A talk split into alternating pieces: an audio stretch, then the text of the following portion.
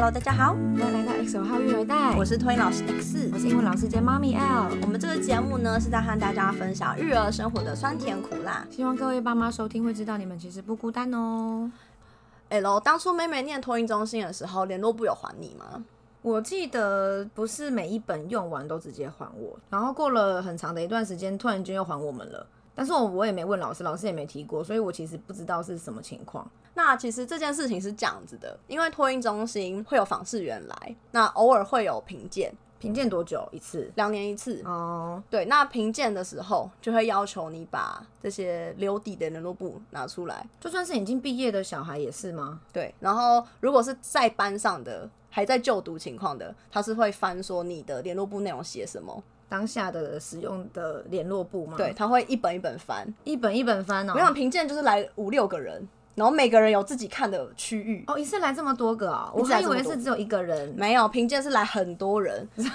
然后每个人看的区域不一样，有的人是专门看一些什么打扫卫生记录，然后有个就是看联络部互动、家长互动这种东西，然后是跟小孩子这些记录有关系的。哦、然后一个是看环境啊、玩具啊，反正餐点啊等等这样。对，就是反正大家各司其职，所以就是看联络部的点就是他要知道老师有没有尊重小孩的个体差异，联络部要做不同的记录。我不能我对五个学生都写一模一样的话，只是换了名字嘛？哦，对吧？每个小孩的发展一定不一样，对，你要有点差别。对，就算你今天玩的是同一个教具好了，每个人的操作或是动作一定不一样，但是你还是可以写说今天玩什么什么教具，然后这个小孩有什么反应，但是反应的东西可能反应的成果是不一样的，是不是？对，对，一定是这样子啊，嗯、你不可能五个小孩玩同一个玩具都一模一样的操作、啊。老师写说今天玩什么什么玩具，他很开心，我我不知道能不能过啦，但是因为我评鉴没有被反映这一点，因为我都会去想说今天小孩发生什么特别的事情，我会准就是写一些不同的。发展这样，所以就是联络部会留一本在学校，是很常会发生的事情。嗯、那毕业后一定都会归还，但是托婴中心比较尴尬的是，等评鉴完之后，可能家长走都不知道毕业几年去哪里了。对，那我们可能除非家长有要求，我们只能再寄回去给他。因为通常托婴就是会。待到两岁嘛就走，对，然后就会往上去，就是看是幼儿园有时候幼幼班的，就从幼幼班开始。但是反正不管如何，啊、前几天是发生一件事情，是我有个学生，他其实前两本都没有还给我们，但是因为其实前两本我也没有跟他讲清楚，因为通常家长会是有写一些反馈，那我就是看完之后再写一本新的还他。那这个家长是刚好就他觉得写完了。他直接就是没有给我联络簿，他就打赖讯息说他给我的回馈是什么，这么高科技。然后我就想说不行，他就读到现在一本都没有留，所以我就是刚好前阵子写完了一本之后，我就写说，请麻烦这一本联络簿带回，然后因为我们社会局访视的时候会查看，那小孩毕业之后我们会全数归还，谢谢。那结果嘞？结果隔天打开书包没有联络簿。那到底是，我就一直很怀疑是我讲的不够清楚，还是说他们的认知跟我的表达哪里有误会？可能是在不同的平行线上。我把同样的一句话拿去问我身边非常多人，我说：“你听完这句话之后，你的联络簿会放回书包吗？”会啊，我听你这样说，我也会放啊。可是他就没有放，我问十个人，十个人都跟我说会。我想说，到底为什么他不给我？妈妈其实本身是不是不是讲中文的？然后我就跟主任说，就是这件事怎么办？然后主任就说啊，以前一本都没有留。我说没有啊。然后主任就问我说是谁？然后我就讲嘛，他就、嗯、算了。OK，就是主任也放弃跟他沟通。然后我就想要提这个点是，是因为这个家长，我之前跟他有很多事情都有一点这种。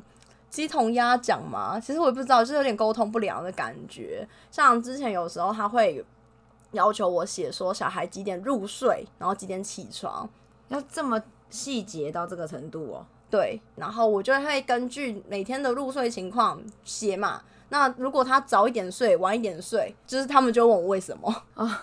可是其实你知道那个误差就是五到十分钟的事情，不是那种什么半小时起跳，所以我有时候都会觉得说，我怎么知道为什么？我也不知道我要说什么。我觉得睡觉这件事情真的是一个难题耶，因为就连我女儿现在已经三岁多一点点，她的睡眠情况也不是说从一而终啊。比如说当初刚出生的时候，她就是真的就是很好睡。可能这跟新生儿本来就需要很多睡眠时间有关系，就是也是很好睡，不管旁边再吵，都可以睡，都可以睡得很好，真假的？所以就是比如说他出月子中心回到家的那段时间，也是人家讲说就是头两个月最可怕的时候。那真的很可怕吗？他真的很可怕。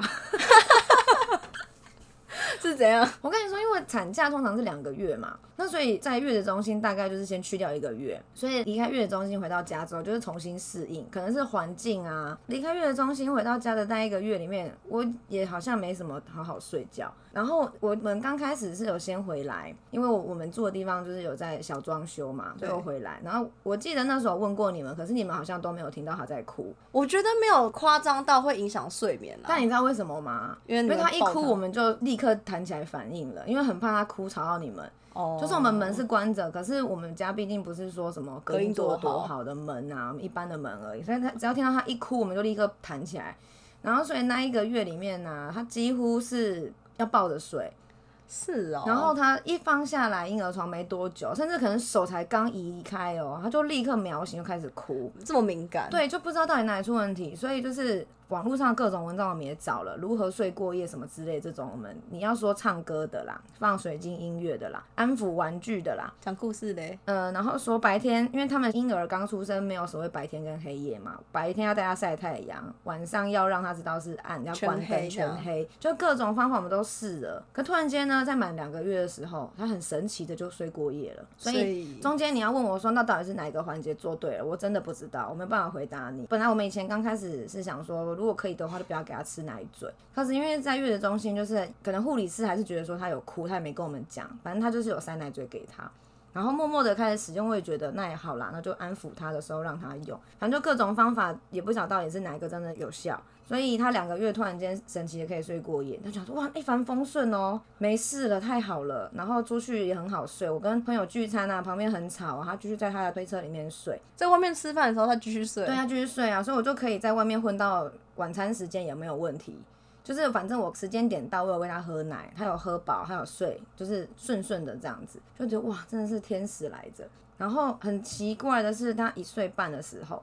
因为我们有买，我们本来的他的婴儿床是一个二手的，嗯，然后呢，他的是小床，我后来发现现在市面上很少小床，都是中床或大床，因为用的久一点吧。对啊，可是我们是先拿人家二手嘛，反正总之呢，就是换掉了，就买了一个新的。然后他新的也没有睡多久，就到他一岁半的时候，某一天开始，他晚上会睡一睡会有点哭，可是是眼睛闭起来的哭，不是真的醒。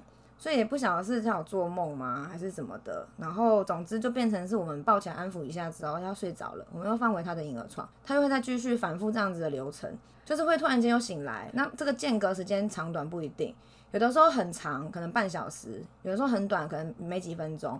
然后我们最后就变成是把他抱到我们的床上一起睡，他就很神奇的不会再醒来了。是他觉得没有安全感吗？不知道。可是你要说没有安全感吗？他一刚开始也是睡在自己婴儿床啊。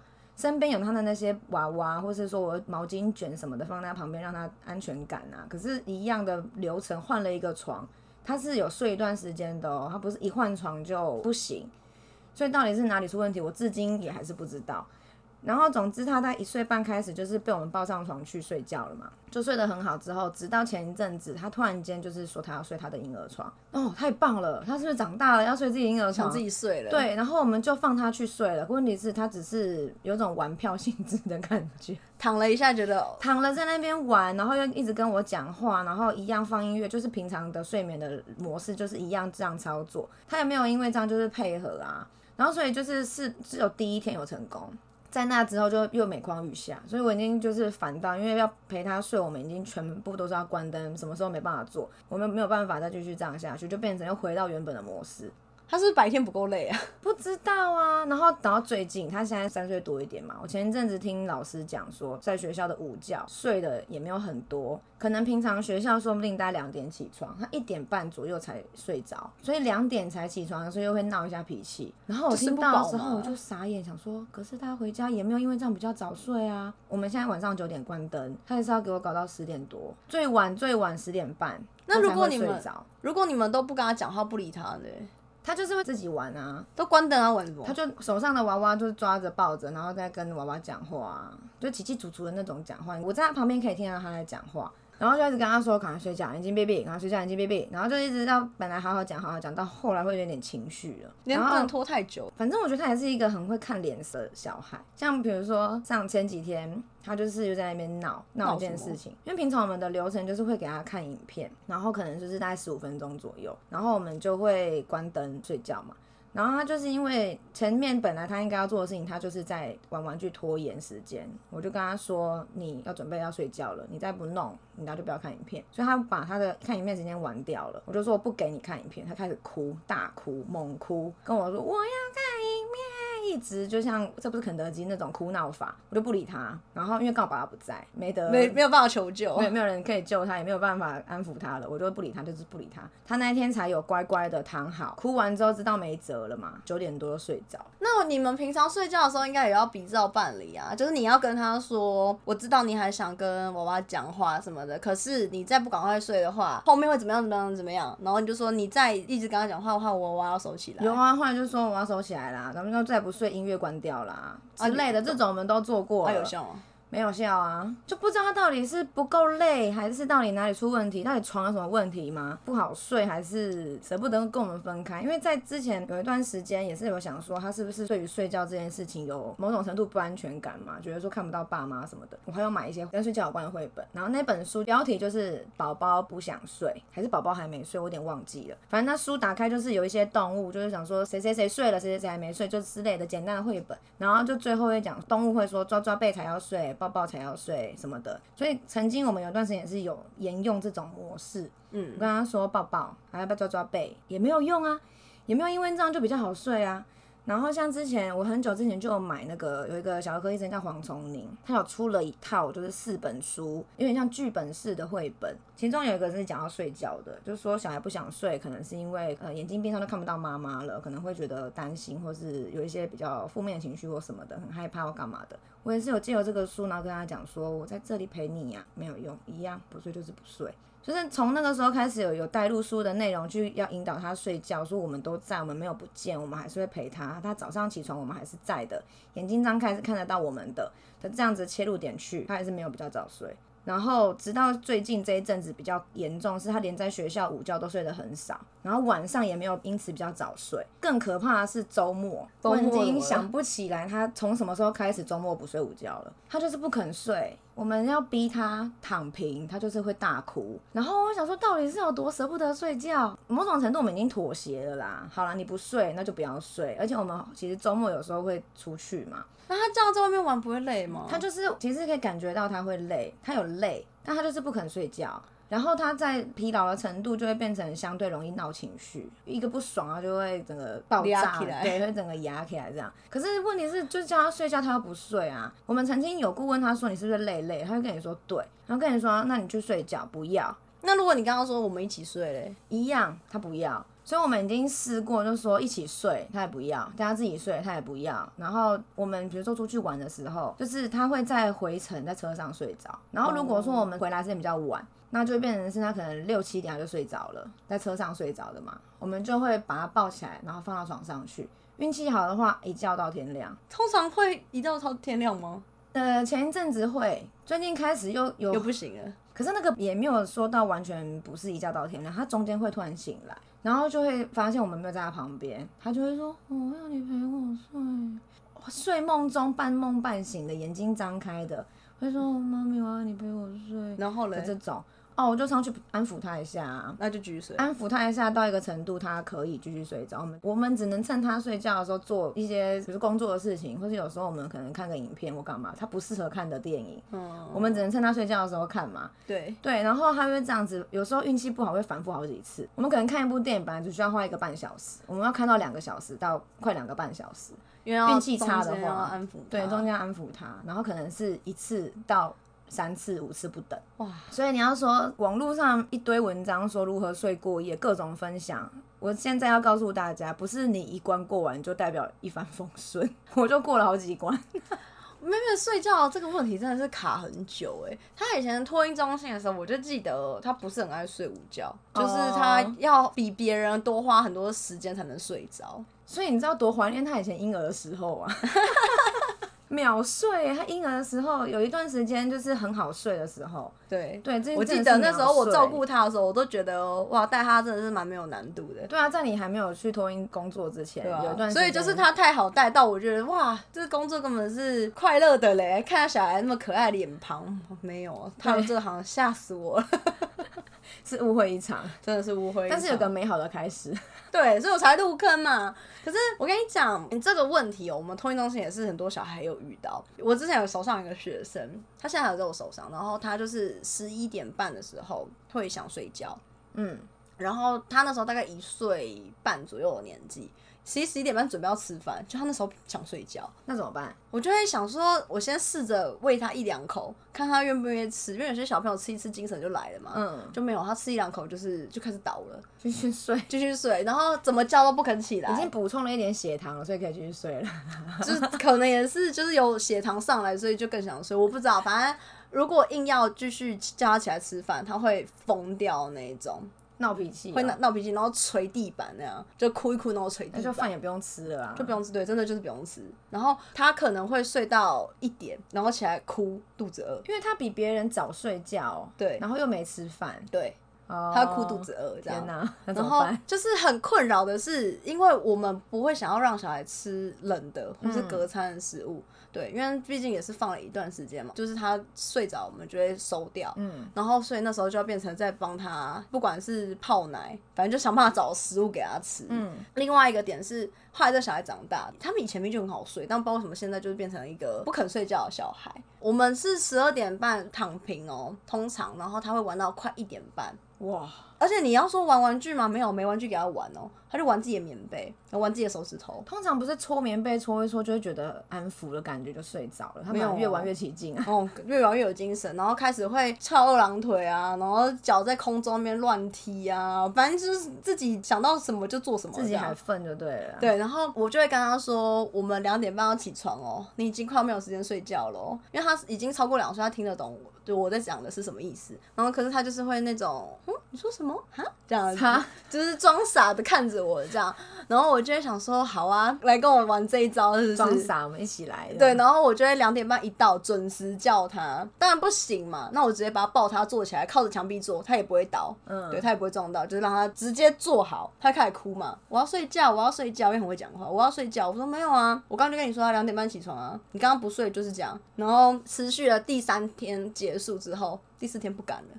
时间到了，赶快睡。好无奈哦，就是一定要这样子 push 他赶快睡，因为他其实是累的，因为大家都很早就睡着了，因为我们一定会让小孩有足够的户外活动啊。嗯、那就算没有户外活动，也会在教室就是玩一些钻龙啊、爬楼梯那些体能的活动，因为就是要让小孩有足够的大肢体活动，他才能刺激他的各项发展嘛。有这些动作一定就会累，所以我那时候想说，你为什么要盯着不睡，让自己那么痛苦呢？而且我都觉得小孩都不累哦，大人好累耶。你知道我还跟我同事讨论说，要是有一个道具发明是可以把我们的泪转移到小孩身上，该有多好。